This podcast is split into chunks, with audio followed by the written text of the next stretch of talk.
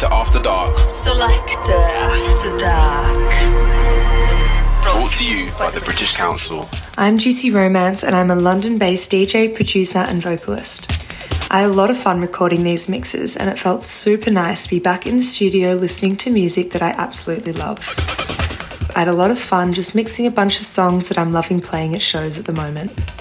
Both of the mixes are fun, playful, and exploring the high octane, which is exactly how I like my sets to be. The longer mix includes a new single of mine called In the Lights, some older juicy songs, as well as some forthcoming tracks that I will be releasing via my new label Kiss and Tell. So sit back and enjoy the next hour of heavy, sexy floor fillers, courtesy of me. In the mix.